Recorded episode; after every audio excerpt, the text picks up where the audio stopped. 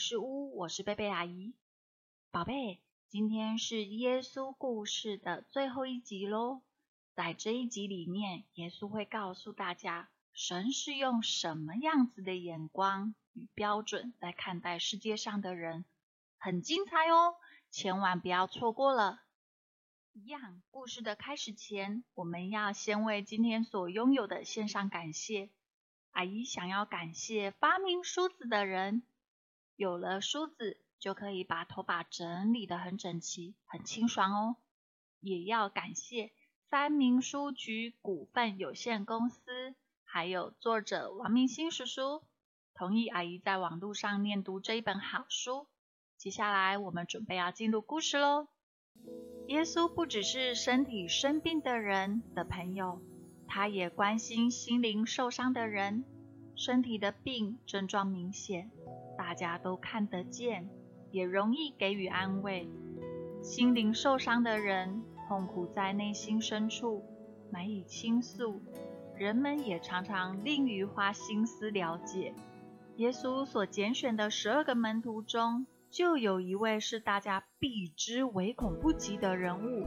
这位门徒叫马太，是个税吏。税吏的工作是为罗马政府向犹太同胞征收税金。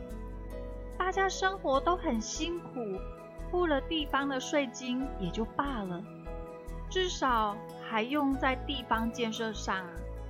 但这些税吏是向他们搜刮钱财，上层统治国，让大家恨得牙痒痒。背后都叫他们走狗。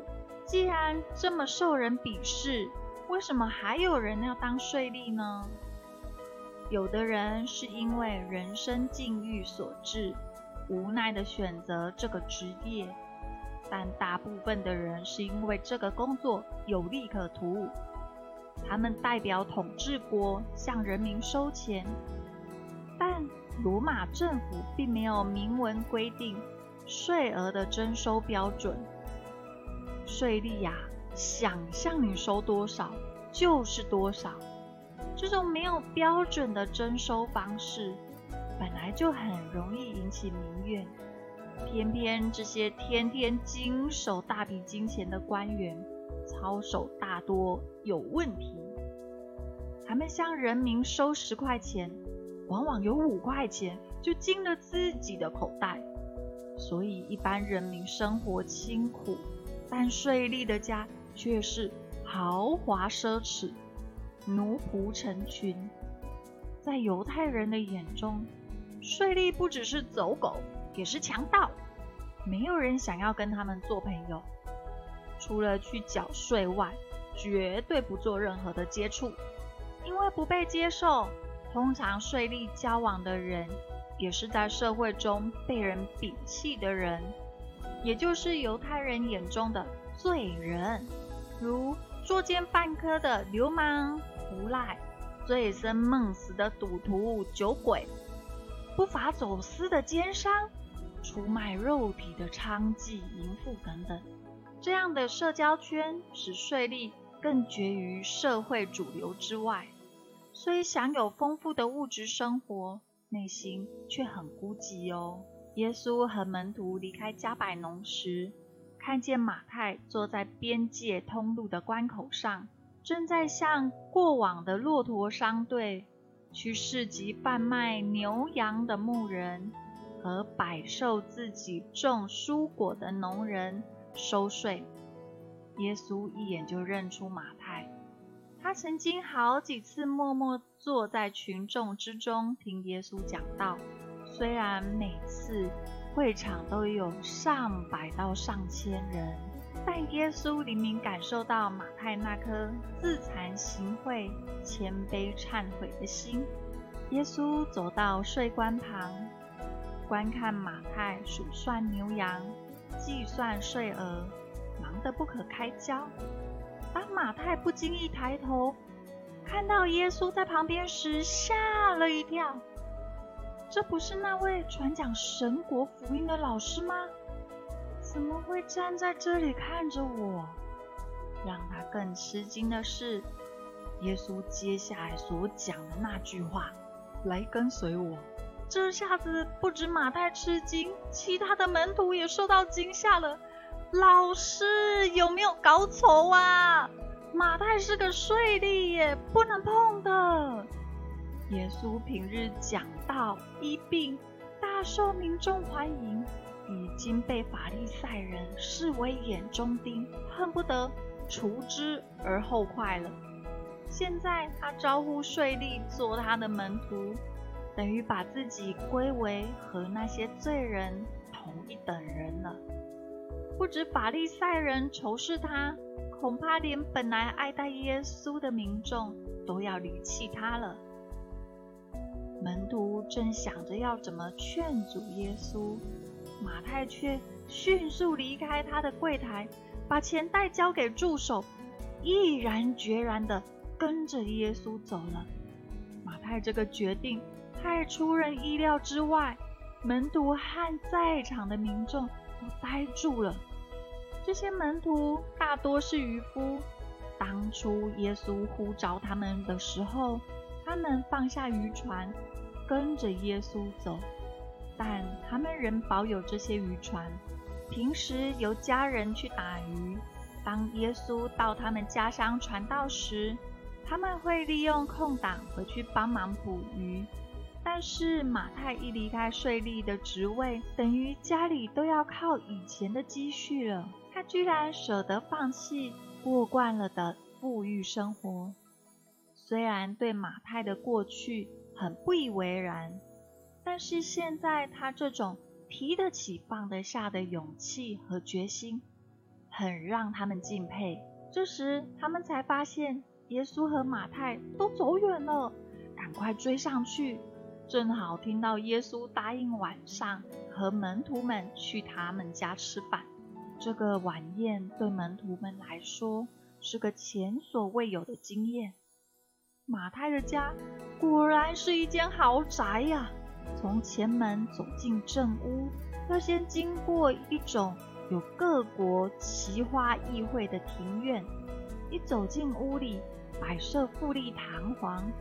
机上的东方花瓶，柜里的珍藏品，壁上的刺绣织锦，地上的丝绸和坐垫，和满桌的食物，都让门徒目不暇接。耶稣啊，看也不看一眼，只专心和马太以及他所邀请的宾客讲话。和这些宾客在一起吃饭，令门徒们。局促不安，他们都是马太平日交往的狐群狗党，加上应招来陪酒的特种行业女子。门徒们自小生长在简单朴实的环境里，从来不曾跟这些生活圈的人接触过。他们的谈话举止狂放不羁，虚浮夸耀，言所欲言，为所欲为。什么都不在乎。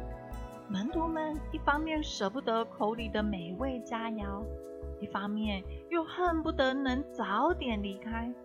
耶稣看起来却很轻松自在的样子，听着宾客们怒骂当权者，批评社会对他们的不公平待遇，抱怨所有生命的无奈。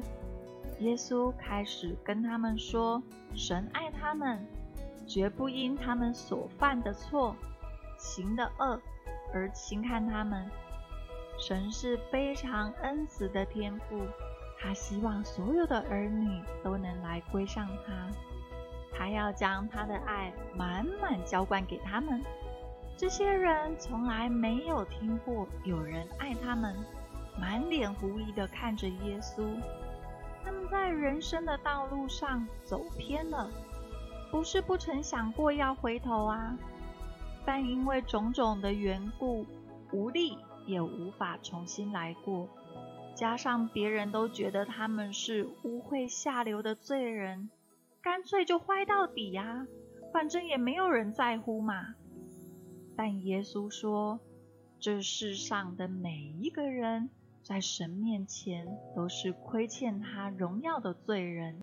没有一个完全良善的人，有的人的罪恶啊，昭然若揭，像他们会走私、欺诈、吃喝嫖赌；有的人奉公守法，谨守律令，可是内心充满了嫉妒、骄傲、愤怒、排挤、结党、贪小便宜、陷人不义；有的人啊，满口仁义道德。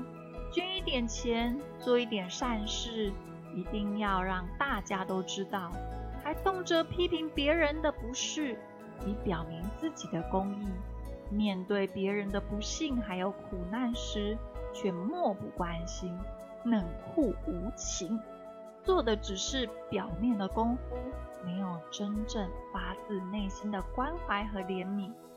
这些事在神的眼中都是罪。每一个人在神面前都是透明的，他知道所有的事情缘由经过。表面功夫也许能唬得过世人，因为一般人只看得到外表，但神看的是内心。隐藏在内心的恶念或背着别人耍的诡计是包不住的，掩盖的是没有不露出来的，隐藏的是。没有不被人知道的。